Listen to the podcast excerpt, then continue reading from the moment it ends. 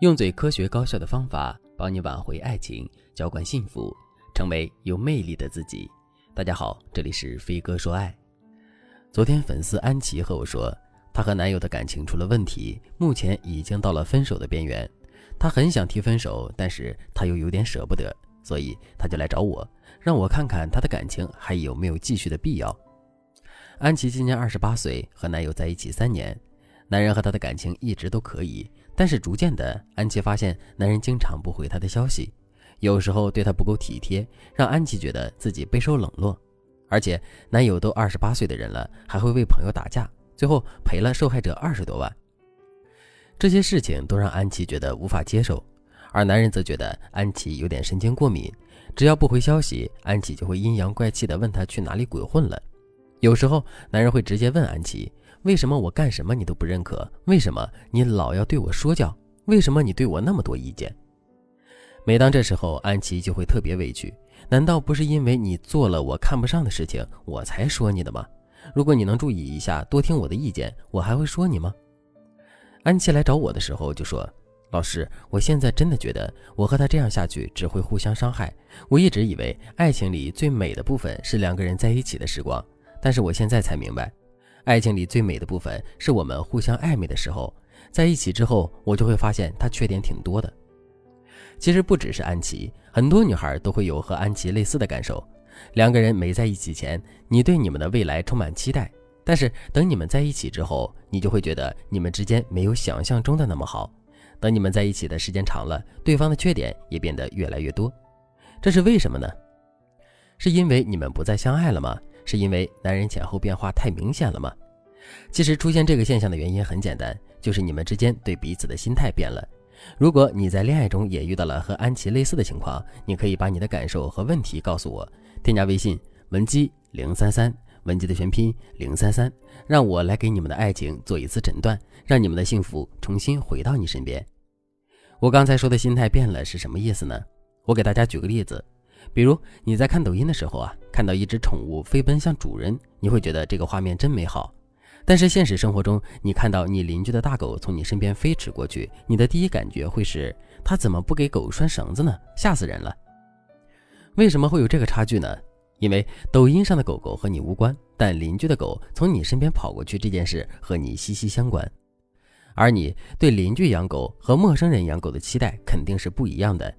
人对和自己相关性越高的人或者事物要求就会越高，在恋爱中也是，在你和对方暧昧的时候，你对对方抱有期待，但是你不会抱着高期待审视对方的一言一行。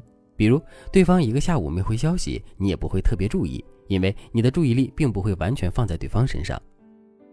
一旦对方变成了你的男友，你对对方的要求就会一下子拉得很高，这本身没什么问题。但是我们要防止我们把所有的幸福全部压到对方身上，这样容易产生托付心态。托付心态指的是我把我的人生成功快乐的责任交给你承担。比如，当你发消息给对方的时候，你的期待就是对方热情的回应。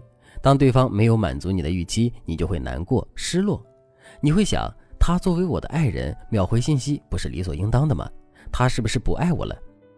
这时候，不管对方不回信息的原因是否正当，你都觉得接受不了这件事，因为在你心里，你已经把一切都托付给对方了，所以对方不能违背你的任何期待。这样的情绪会让你对他的行为越来越敏感，所以对方的压力就会越来越大，你们看对方就会越不顺眼。如果你也陷入到这种恋爱陷阱，你该怎么解决呢？首先，你要做的就是改变终点思维。终点思维指的是女生总觉得这个男人是自己最后的爱人了，我们这段恋爱最后一定会结婚，我人生的终点就在对方身上。当你抱着这样的思维，你会不自觉地向对方提出最高要求。所以我们要先调整自己的心态，把终点思维调整成过程思维。过程思维的意思是享受当下你们相处的每一天，不要过早地把未来施压在彼此肩头。这不是让大家忽视未来。而是让大家把注意力转移到你们之间当前的气氛、情绪上。比如，男生和你顶了两句嘴，如果你是终点思维和托付心态，你可能会想：他现在就这么对我，以后还能指望他吗？这时候你肯定会生气。但如果你是过程思维，你就会更关注以下几件事：第一，如何才能让我们的这次约会更甜一点？第二，怎么才能让我们这段恋爱更美好？第三，他生气了，我该怎么缓和我们当下的气氛？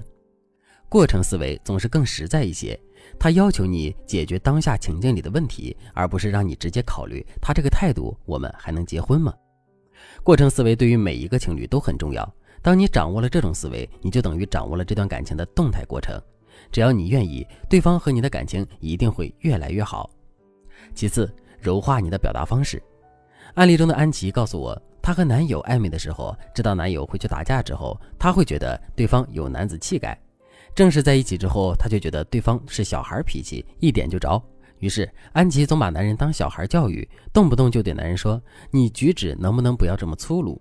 我真的受不了你的这种冲动行为。”其实，安琪也不是想指责男人，她其实是在表达自己的困惑，并且她想让对方更在意自己的感受。但是，类似“你能不能”“我受不了你”这类的语气，都会让男人觉得他在你眼里是一无是处的。所以，大家可以适当柔化自己的表达方式。比如你不喜欢对方去打架，你可以梨花带雨的说：“我很担心你，我担心你担心的睡不着觉。”这样一来，效果肯定要更好一点。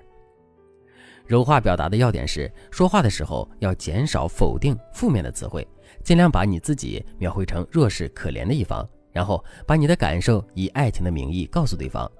比如，你可以说：“因为我太在乎你，我很担心你，所以你的行为会让我难受。”这样一来，你们之间的对抗情绪就会减弱，他才能更听得进去你说话。当然，这些技巧都非常的基础，考虑到每一对恋人的状况不同，我们还需要其他的技巧配合使用，才能彻底的解决你们的问题。如果你也想和安琪一样获得我一对一的指导，赶紧添加微信文姬零三三，文姬的全拼零三三，我们有专业的团队帮你解决各种婚姻恋爱问题，让幸福一直伴随你。好了，今天的内容就到这里了，感谢您的收听。您可以同时关注主播，内容更新将第一时间通知您。您也可以在评论区与我留言互动，每一条评论、每一次点赞、每一次分享，都是对我最大的支持。我们下期再见。